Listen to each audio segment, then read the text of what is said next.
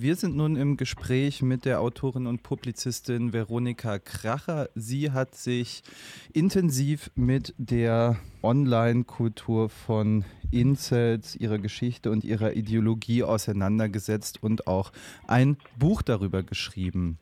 Schön, dass Sie heute Zeit gefunden haben. Schön, dass ich hier sein kann.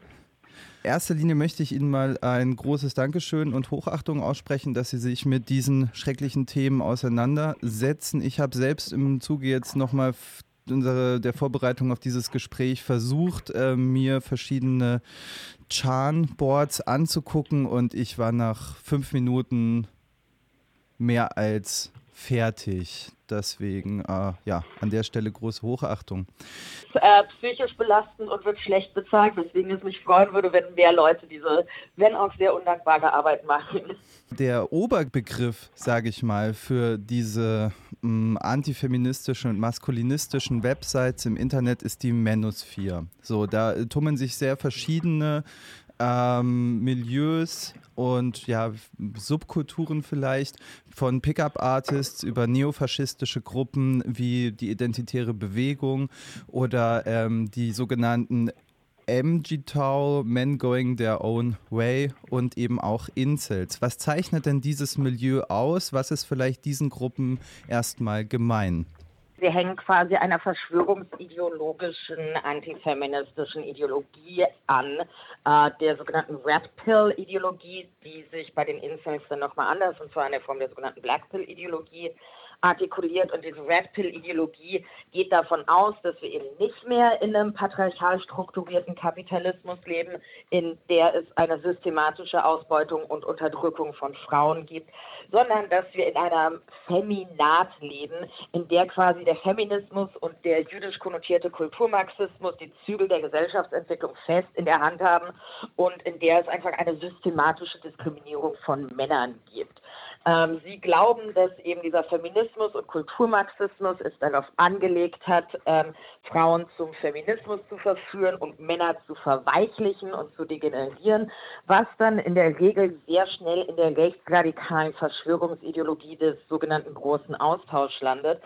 Ähm, also hier weiße Männer werden zu degenerierten Weicheiern indoktriniert und deswegen können sie sich nicht mehr wehren, wenn Migrantinnen in das Land eindringen. Das führt dann eben dazu, dass ähm, weniger weiße Kinder geboren werden, aber mehr nicht weiße Kinder und deswegen ist dann die weiße Rasse zum Untergang verdammt. Und Frauen sind da natürlich ganz primär daran schuld. Ähm, genau, sie zeichnen sich durch eine weinerliche Täter-Opfer-Umkehr aus, also eben, dass sie Frauen zur Ursache alles Schlechten in der Welt und eben auch in ihrem persönlichen Leben machen. Und ähm, das versuchen sie dann damit zu kompensieren, indem sie eben diesen misogynen, antifeministischen Ideologien anhängen und sagen, hier, ich muss zu einem dominanten Alpha-Mann werden, der sich das mit diesem Feminismus nicht mehr bieten lässt und den Weibern zeigt, wo der Hammer hängt. Und das artikuliert sich eben einerseits in antifeministischer politischer Organisation, aber auch andererseits eben in der Reproduktion von Antifeminismus, Misogynie und Queerfeindlichkeit im Alltag und im persönlichen Umgang mit den Menschen in ihrem Umfeld. Also wir haben es ja halt mit Personen, also mit Männern zu tun, mit zutiefst gekränkten, verunsicherten Männern zu tun, die eben äh, ihren Frauenhass und ihren ja, versuchen darüber zu kompensieren, indem sie sich halt Frauen gegenüber so übergriffig, unangenehm und herablassend wie möglich verhalten. In, ihrem in der Hoffnung, mhm. dass das ihre traurige Existenz irgendwie minimal besser macht.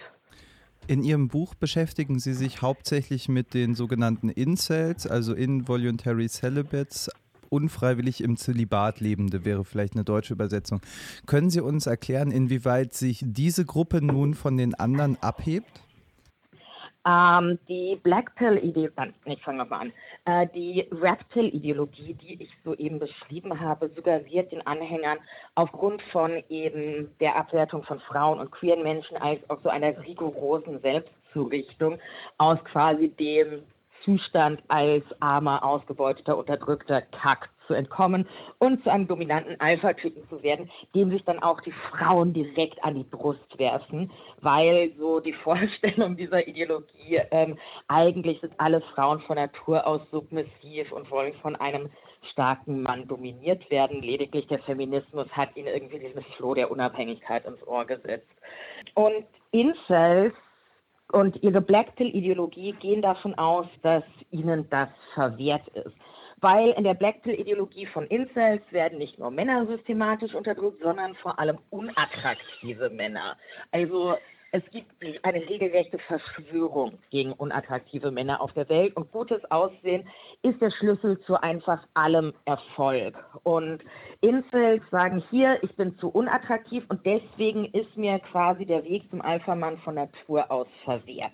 Incels gehen davon aus, dass der Zugang zu Sex der integrale Bestandteil eines guten Lebens ist und sagen, Frauen, die von Natur aus oberflächlich und triebhaft und hypergam sind, kämen niemals auf die Idee, mit einem unattraktiven Mann mir zu schlafen. Also sie verweigern mir Sex und demzufolge verweigern sie mir das gute Leben. Und damit begründen sie dann einen Frauenhass, der im schlimmsten Fall geradezu eliminatorische Züge annimmt, was wir an Insel-Attentaten sehen.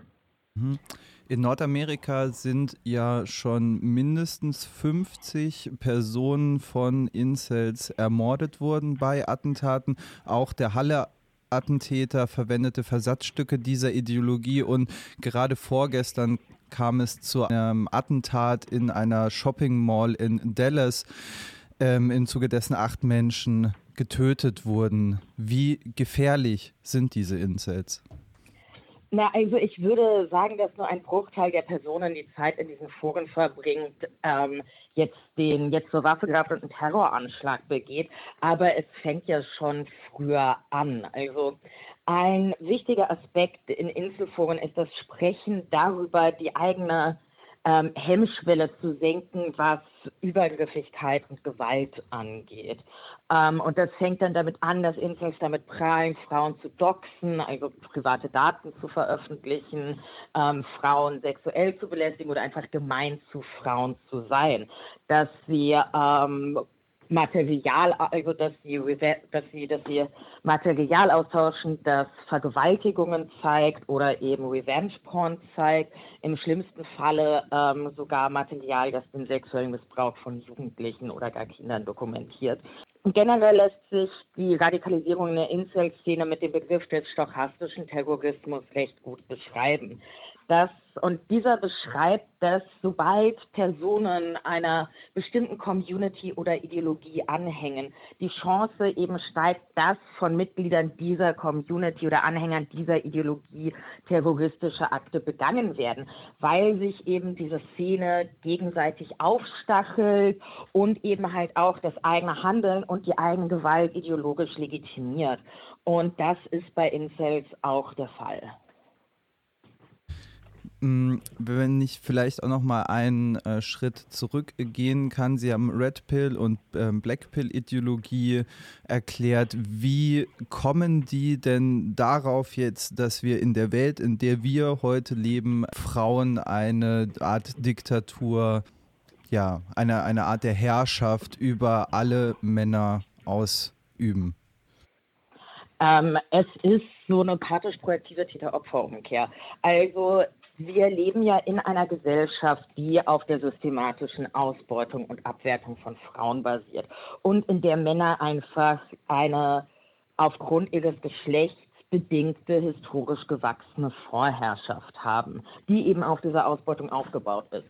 Und diese Vorherrschaft und das Profitieren davon manifestiert sich einfach auf allen gesellschaftlichen Ebenen, sei es politisch, sei es kulturell, sei es im Zwischenmenschlichen, sei es ökonomisch.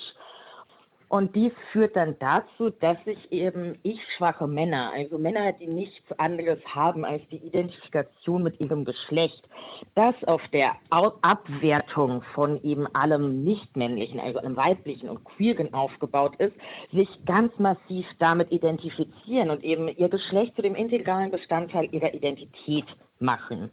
Und wie gesagt, diese, diese Geschlechtsidentität ist konsequent darauf aufgebaut, alles, was nicht männlich ist, abzuwerten. Und die politische Emanzipation durch den Feminismus oder durch queere Bewegungen, die sorgt eben dafür, dass diese Abwertung von Frauen oder queeren Menschen nicht mehr so einfach erfolgen kann. Und dass eben diese patriarchale Vorherrschaft kritisiert und zunehmend ins Wanken gebracht wird, was eine gute und wichtige Sache ist. Und da eben diese Männer sich ja so sehr mit ihrer Vorherrschaft identifizieren, ähm, empfinden sie feministische oder queere Kämpfe nicht nur als Angriff auf eben ihre politische und gesellschaftliche Hegemonie, sondern geradezu als persönliche Attacke auf sich selbst. Und das führt dann einfach zu einer sehr starken und affekthaften Abwehrhaltung gegen alles, was auch nur ansatzweise im Ruch der Emanzipation steht. Und das artikuliert sich dann in dem, was die Autorin Susanne Kaiser politische Männlichkeit nennt. Das klingt erst einmal auch nach ähm, klassischen Männerbünden. Sie bezeichnen Incels als einen Online-Kult. Welche Charakteristika eines Kultes erfüllt denn die Incel-Community? Ähm, was an dieser Stelle sehr interessant ist, gerade wenn man Postings von Incel-Aussteigern liest, ist, als wie unausweichlich sie diese Szene beschreiben. Und dass es diese sehr starke emotionale Verhaftung gibt, obwohl ganz viele Incels sehr offen davon sprechen, dass die Zeit, die sie in dieser Community verbringen, ihnen selbst psychisch massiven Schaden zufügt. Also wir haben diese sehr starke emotionale Verhaftetheit der Mitglieder untereinander. Ähm, wir haben außerdem eine Glorifizierung von Führerfiguren, das sind dann Insel-Attentäter. Ähm, wir haben die Tatsache, dass eben Incels, auch wenn sie merken, ihnen tut das nicht gut, nicht in der Lage sind oder nur sehr schwer in der Lage sind, diese Strukturen zu verlassen, weil es eben die Strukturen sind, mit denen sie sich identifizieren.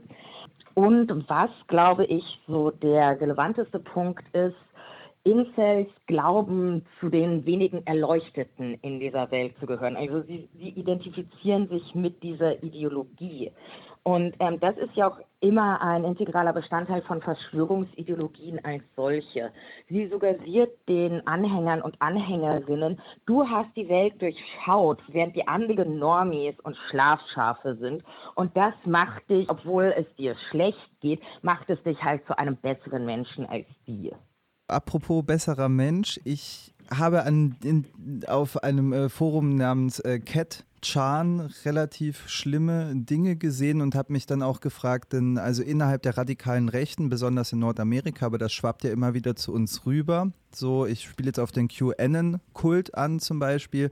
Ähm, gibt es ja oftmals diese Vorstellung, die Welt würde von ähm, pädophilen jüdischen äh, Klicken beherrscht und ja nun geht man auf diese Imageboards und findet dort nach wenigen Klicks äh, freizügige Bilder von eindeutig minderjährigen Kindern und daneben Bildern von äh, Board-Usern, die sich beim Masturbieren filmen. Wie ähm, Sie sprachen jetzt schon den äh, Begriff der pathischen Projektion an. Wie passt das zusammen? Ähm, also erstens tut mir super leid, dass Sie das gesehen haben, weil das ist so auch das Material, wo ich festgestellt habe, dass da meine Grenze bei der Arbeit ist. Und ich finde, das ist eine sehr okaye Grenze, die man haben kann. Also es ist das Zeigen mit dem schmutzigen Zeigefinger auf andere ähm, und damit halt eben auch eine Verdrängung dessen, was man eben selbst tut. Also die QAnon-Ideologie ist in der Incel-Szene jetzt nicht so verbreitet, also es gibt immer wieder Bezüge darauf. Ähm, Antifeministen Rechten und Rechtsextreme haben die Tendenz, Frauen auf ihre Gebärfähigkeit und auf ihren Körper zu reduzieren und legitimieren dann so eigene pädosexuelle Bedürfnisse. Also dass sie sagen, hier ähm, erwachsene Frauen, die sind ohnehin schon durch den Feminismus ruiniert und ähm, haben schon irgendwie mit 30 Männern geschlafen und sind deswegen verbraucht in Anführungsstrichen, haben ihren sexuellen Marktwert aufgegeben und außerdem haben sie schon die, die, die Hochphase ihrer Fruchtbarkeit, in der sie also dann äh, weiße Kinder für den Volkskörper produzieren können, schon überschritten. Also und deswegen ist es besser, Sex oder Beziehungen zu Jugendlichen zu haben oder im schlimmsten Falle Kinder ähm, zu trainieren oder zu groomen einfach, damit diese dann eben nicht mehr vom Feminismus versaut und degeneriert werden. So. Damit entschuldigen oder legitimieren sie dann das, was sie tun. Und daraus spricht aber letztendlich vor allem so eine panische Angst vor selbstbestimmter weiblicher Sexualität.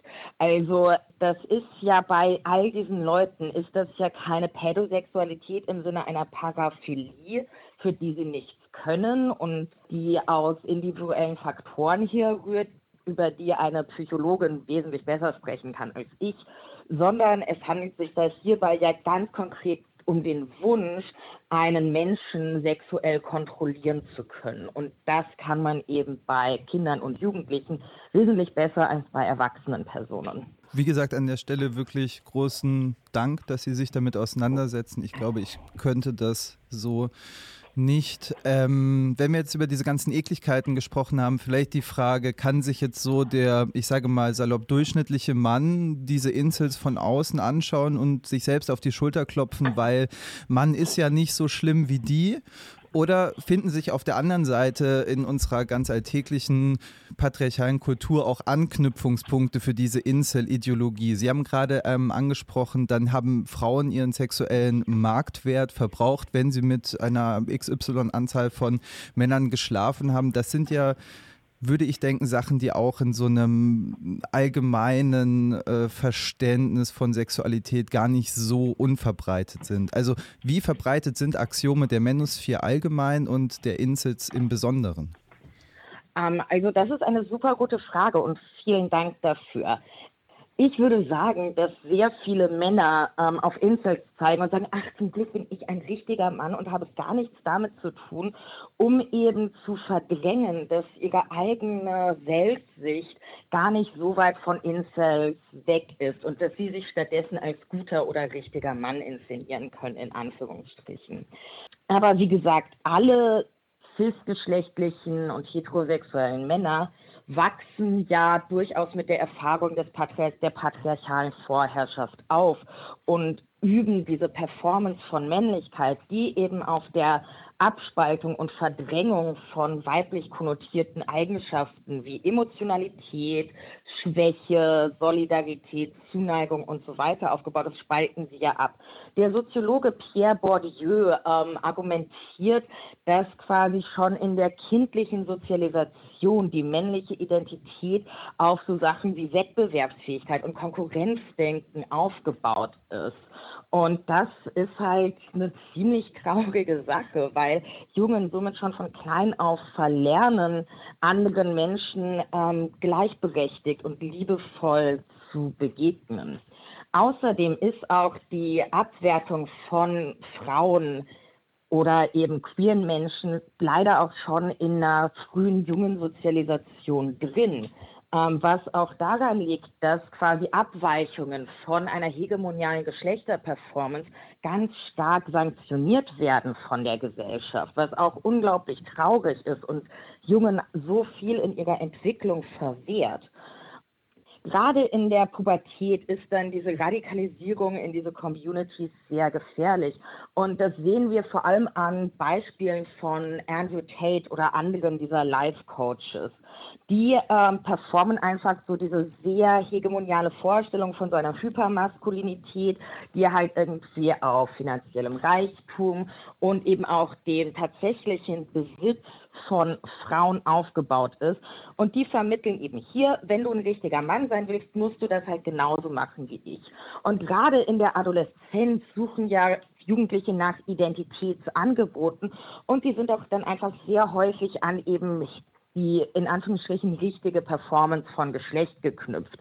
Und diese, diese, diese Life-Coaches wie Andrew Tate vermitteln ihnen hier, die richtige Performance von Geschlecht ist, du hast finanziellen Erfolg und damit halt äh, viele attraktive Partnerinnen.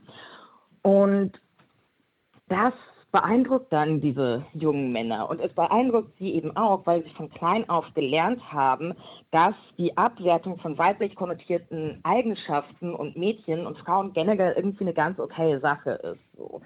Und das ist was, wo wir als Gesellschaft wirklich drauf gucken müssen. Aber es liegt ja nicht nur daran, sondern wir leben eben in einer Gesellschaft, in der Männer die Produktionsmittel besitzen, in der Frauen unbezahlte Hausarbeit machen, die weltweit in einem Milliardenbereich liegt, glaube ich, ähm, und halt auch Hausarbeit irgendwie was ziemlich abgewertetes ist, ähm, in der Frauen bis vor 100 Jahren der Zugang zu höherer Bildung verwehrt worden ist ähm, und in der wir nach wie vor einfach so eine immense Menge an häuslicher Gewalt haben oder an Femiziden und halt einfach an einer Diskriminierung, also Gewalt gegen Frauen und die Diskriminierung von Frauen ist an der Tagesordnung, auch in der ersten Welt. Und da machen halt auch einfach alle Männer mit, weil sie in gewisser Art und Weise davon profitieren und um das um, um das konsequent zu bekämpfen, sich halt auch mal fragen müssten, so, okay, ähm, inwieweit habe ich davon profitiert?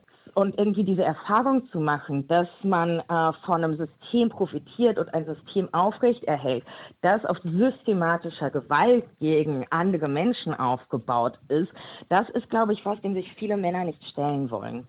Sie beobachten ja bestimmt den amerikanischen Diskurs sehr genau und ähm, Sie haben jetzt den Namen Andrew Tate genannt. Er ist ja quasi seines Zeichens ähm, Vergewaltiger. Er ist ähm, ein Zuhälter von ähm, Cam Girls gewesen, hat, äh, befindet sich, glaube ich, mittlerweile in Hausarrest in Rumänien. Und ist einer der erfolgreichsten Social Media User, sage ich mal, in der westlichen Hemisphäre. Ist der amerikanische Diskurs da dem deutschen quasi in Ekligkeit voraus? Ist das was, was auch zu uns herüberschwappen wird?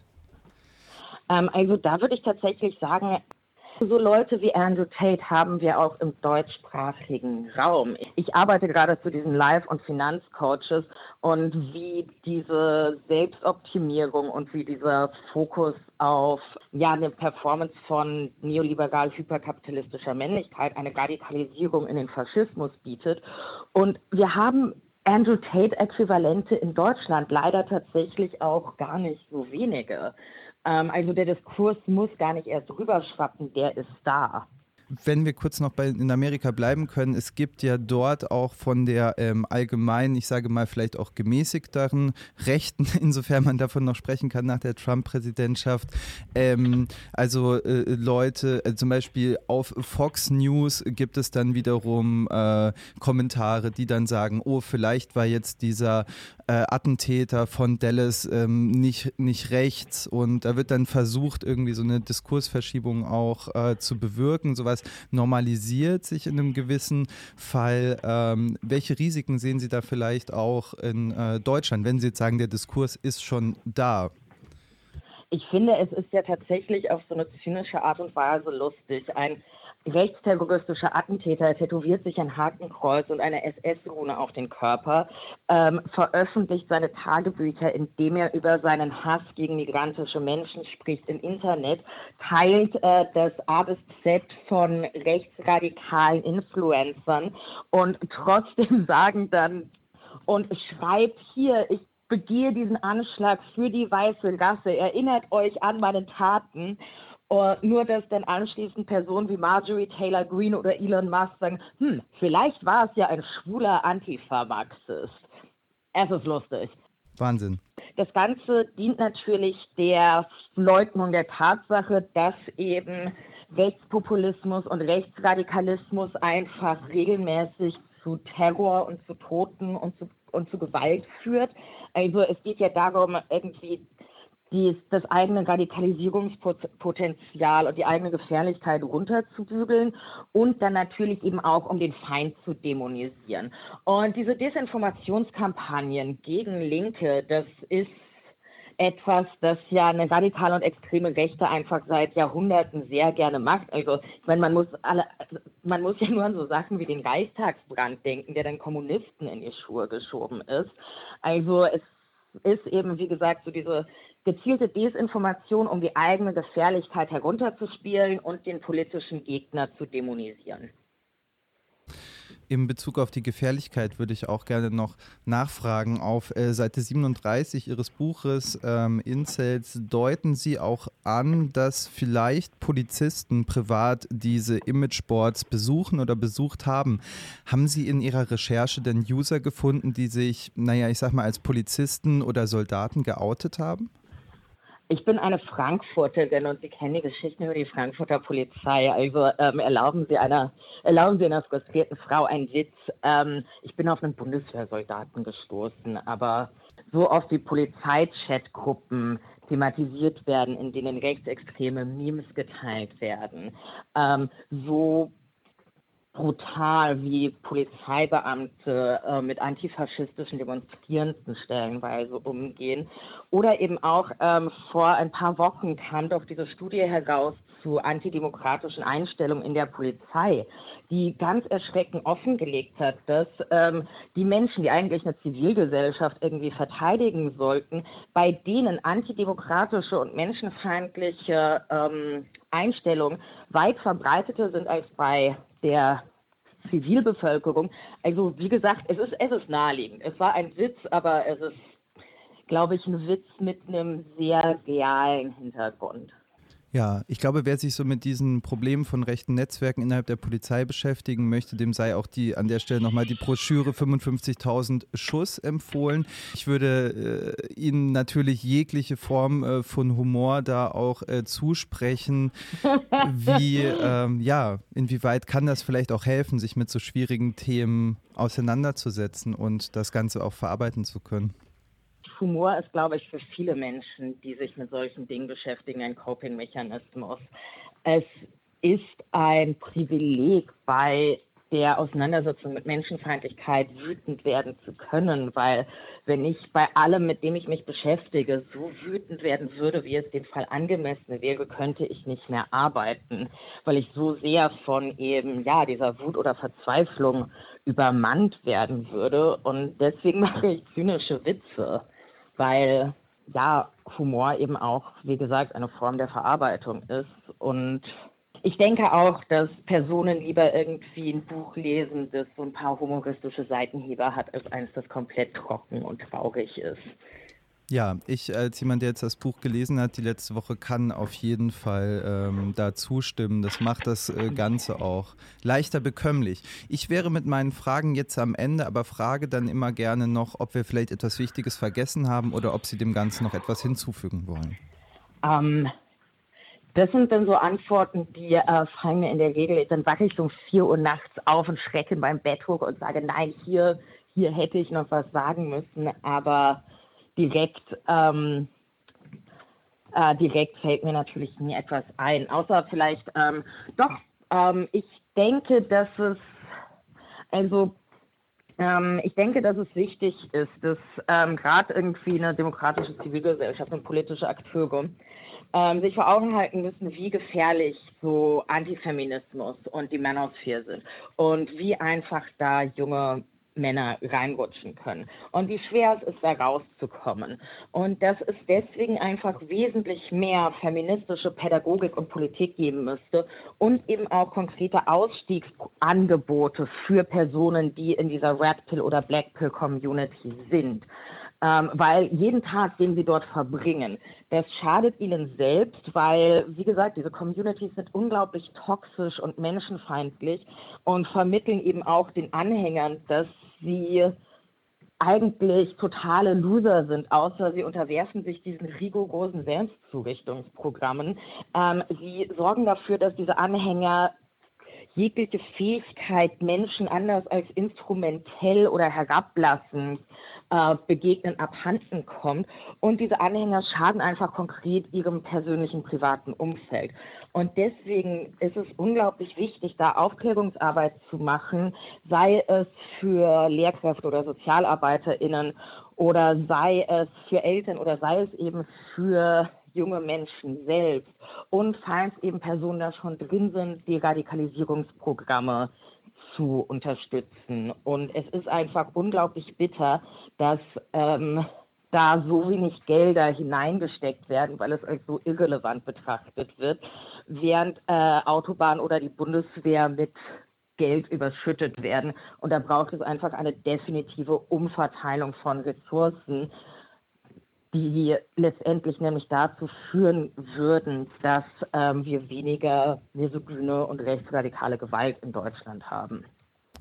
Ich bedanke mich recht herzlich für unser Gespräch und wünsche Ihnen für die Zukunft für die Zukunft einen robusten Schlaf und auch weiterhin alles Gute. Dankeschön, dann eine wunderschöne Woche und ein